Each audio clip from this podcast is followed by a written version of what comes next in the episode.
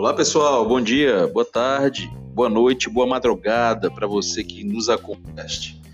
Vamos para o nosso episódio número 4 com um tema extremamente importante que se utiliza de não somente uma ciência criminal, mas de várias. Né?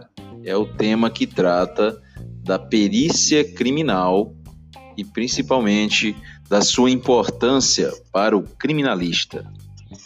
Nós sabemos que hoje o crime ele é praticado em vários ambientes, seja no ambiente real, seja no ambiente virtual. Tanto no Brasil quanto no mundo, é muito conhecida a importância de uma prova pericial em um processo judicial.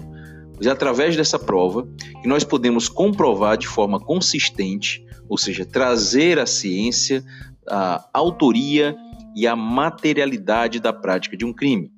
As alegações que são feitas pela parte interessada se baseiam em uma situação de comprovação, né, de produção de provas no processo, de colheita de elementos de informação no inquérito policial.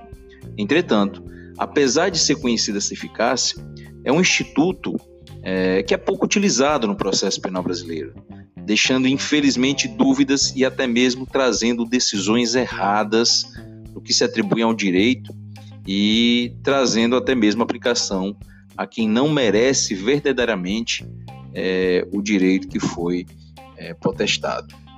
A situação poderia ser facilmente resolvida, nós sabemos disso. Através do quê? Da produção de uma prova pericial e, claro, não somente da produção em si, mas para que eu possa produzir uma prova pericial, eu tenho que ter o que? Estrutura para isso. E boa parte dos problemas que encontramos na elucidação de crimes se dá por razão da falta de estrutura que os nossos grandes peritos brasileiros acabam enfrentando. Friso mais uma vez: nós temos excelentes peritos.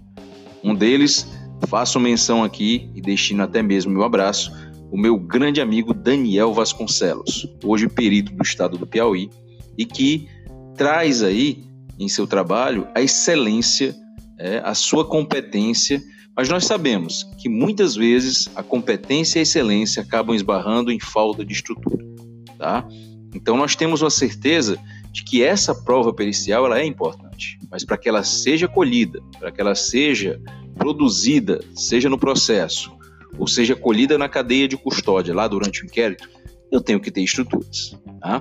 Então, nós vamos tratar um pouco mais dessa prova pericial e a sua importância para o criminalista. Roberto Parentoni, em uma coluna publicada no canal Ciências Criminais, sempre dando aqui é, essa dica né, para que vocês acessem o canal, ele alertou certa vez da importância dessa prova pericial para o advogado criminalista. Não só para o advogado criminalista, mas em si para o processo penal. É, a linguagem dos vestígios que estão deixados é de suma relevância, podendo demonstrar inocência ou a culpa do agente que está ali no momento, seja como investigado, como indiciado ou até mesmo como réu já no processo penal. Não raras vezes, nós temos aí o questionamento de como você pode punir um indivíduo sem ter, por exemplo, no caso de um homicídio, vamos colocar aqui um exemplo hipotético, como é que eu vou punir um agente que praticou homicídio, ou supostamente praticou homicídio, se eu não tenho corpo? E aí vem justamente algo interessante de se trazer aqui, que é o conhecimento da medicina legal quanto às perícias e quanto aos peritos. No caso da perícia, se traz o conceito de delito, ou corpo de delito, melhor dizendo. E aí nós temos que ter a ciência de que o corpo de delito é generalizado a sua, a sua conceituação e subdividido os seus elementos. O corpo de delito ele é subdividido em corpus instrumentorium, que seria a, o objeto utilizado para a prática do delito, o corpus probatorium, tá? que seria a, os elementos que compõem o local de um crime, e o corpus criminis, que aí sim você tem, no caso de um homicídio, o corpo. Não necessariamente um homicídio ele vai ser comprovado apenas com a presença do corpus crimes. eu posso ter o corpus instrumentório, o corpus probatório, que vão me trazer indícios de autoria e materialidade possíveis de se aplicar tanto durante a investigação, é, formatando a futura justa causa para uma possível denúncia, quanto também a produção de provas durante o processo, momento em que eu teria o contraditório e ampla defesa.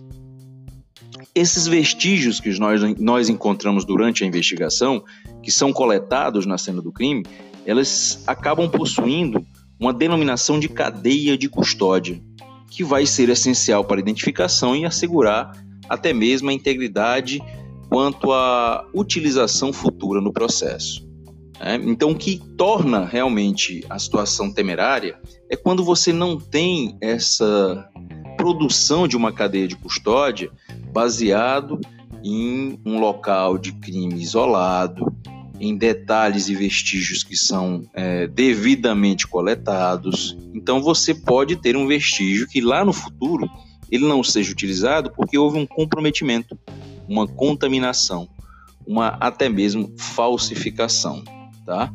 Enquanto a investigação subjetiva ela vai ocupar-se das oitivas das pessoas, que é a questão da testemunha, do informante, do suspeito, a investigação objetiva, isso dentro do inquérito, volta sua atenção para as evidências materiais do fato, preocupando-se com a busca de informações de cunho principalmente técnico-científico. Então fica bem claro ser o vestígio a matéria-prima a ser explorada pelos peritos. Exímios profissionais, diga-se de passagem, é, profissionais que temos que dar a maior relevância, que temos reconhecer, temos que reconhecer a, a grande importância da sua função para hoje não só o processo penal, mas para o direito penal, para a criminologia, para a medicina legal, enfim, para as ciências criminais. Porque é a partir deles, é a partir da sua atuação, diante de um local de crime claro, isolado, preservado, é que nós teremos a produção da cadeia de custódia. Tá?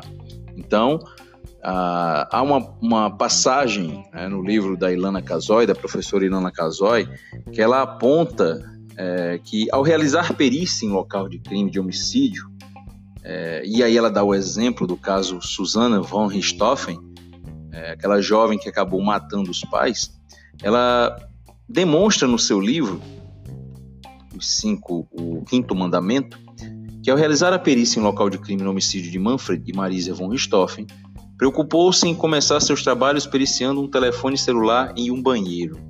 No vaso sanitário do lavabo social da casa foi encontrada uma ponta de cigarro da marca Mister, devidamente recolhida. Mais tarde, ao ouvir comentários de que a coleta seria encaminhada ao laboratório de DNA, um dos policiais militares que preservava o local aproximou-se e relatou que era ele o responsável pela ponta de cigarro. Esse detalhe que é trazido no livro da professora Ilana Casoy demonstra o quanto é importante a preservação do local do crime não apenas por terceiros curiosos que queiram saber o que ali está acontecendo, mas principalmente pelos agentes de segurança, por aqueles que estão presentes no local do crime. Eles têm que ter ciência da importância dessa preservação, porque é a partir dela que eu terei futuramente uma prova produzida de maneira correta e que, caso seja realmente produzida de maneira correta, traga a devida aplicação da justiça, ok? Então é um trecho bem interessante da obra da professora Ilana Casoy, onde ela demonstra indiretamente o quão é importante é, a preservação né, dos conteúdos, daqueles vestígios que são encontrados no local do crime, assim como a preservação do local em si. É, nós temos que ter a ciência também que a importância da prova pericial principalmente em casos como crimes contra a vida, né? principalmente quanto a crimes praticados aí no ambiente virtual, essa prova pericial ela é extremamente danosa caso seja produzida de maneira ilegal, tá? Porque não podemos, é, de certa maneira, colocar de lado os procedimentos necessários para a coleta de prova, tá? Então, o perito, no momento que ele está trabalhando, ele acaba sendo um auxiliar da justiça justamente por isso, porque ele tem que prezar pelo ato ilícito, pelo ato probo, pelo ato correto ao produzir essa prova. Né? Ser totalmente isento de qualquer tipo de pressão. Quanto ao Estado, nós sabemos e temos a certeza de que este tem que melhorar no tocante à instrumentalização durante o processo de trabalho desses grandiosos profissionais que são os peritos. É notável que o Estado, infelizmente, ele não traz os instrumentos necessários às mãos desses grandes profissionais. Né? Muitas vezes a prova ela se torna ineficaz pela falta dessa estrutura. Os programas globais que a administração pública costuma oferecer para solucionar problemas de justiça penal costumam ser ineficazes, como exemplo, apenas produzir leis. Então, eu tenho que ter uma preocupação maior quanto à produção né, dessa perícia no Brasil, porque é através dela que nós teremos aí elucidação de crimes e, claro, autorias, materialidades, trazendo a possibilidade de uma denúncia. É, se você for analisar hoje o quadro pericial no Brasil, você vai ter pessoas ou profissionais que vão é, trabalhar de maneira excepcional com uma baixíssima remuneração, tá? Não há incentivo, não há eficiência, justamente por isso. Toda essa questão ela vai se resumir à falta de planejamento dos estados, tá? Incentivo, implementações eficazes em prol da diminuição da criminalidade, você tem um exemplo de perícias que foram essenciais em crimes.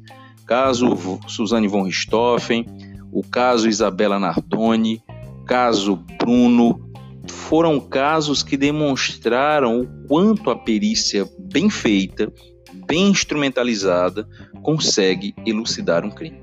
Então, é algo a se refletir, é algo a se pensar e o Estado ele tem que se mover para tentar instrumentalizar a ação desses grandes profissionais. Então, concluindo, nós temos que esse instituto da prova pericial, e realmente quando você tem aquela frase de que o corpo fala, isso é correto. Por quê? Porque mesmo com muitas barreiras e dificuldades para que essa prova pericial ela seja trazida, ela seja colocada no processo, até para comprovar a autoria ou materialidade, ou até mesmo para trazer a inocência de um indivíduo, é, isso se deve a diversos fatores. Não é simplesmente coletar a prova e jogar no processo. Existem situações, é, necessidades que têm que ser sanadas. Não se pode olvidar a imensa parcela de responsabilidade que o próprio Estado possui acerca desse tema. O ideal seria que houvesse incentivos por parte da administração pública pois é comprovada a eficácia das provas periciais em um processo judicial criminal. Os peritos que trabalham aí diariamente, e aí eu quero aqui destinar os meus agradecimentos e principalmente as minhas parabéns, as minhas felicitações pelo grande trabalho que exercem, eles têm alto grau de especialização. Né? Tem um estudo avançadíssimo em várias ciências. Eles não trabalham apenas com uma ciência, uma ciência mas com várias. Então, mesmo com essa ausência de incentivos, eles fazem um trabalho impecável. Tá? Então, dessa maneira, fica ainda mais fácil você entender o quanto a importância do perito ela é grande para o processo judicial. Mas para isso eu tenho que ajudar. Eu tenho que trazer uma instrumentalização, eu tenho que trazer incentivos, eu tenho que fazer com que esse profissional ele se sinta é, protegido no momento de trazer algo tão importante para o processo, tá bom? Fica aqui meu agradecimento por mais uma vez interagir conosco. Deixo aí o meu e-mail, é, o nosso e-mail de sempre, forçadelta2018@gmail.com e espero a interação com vocês.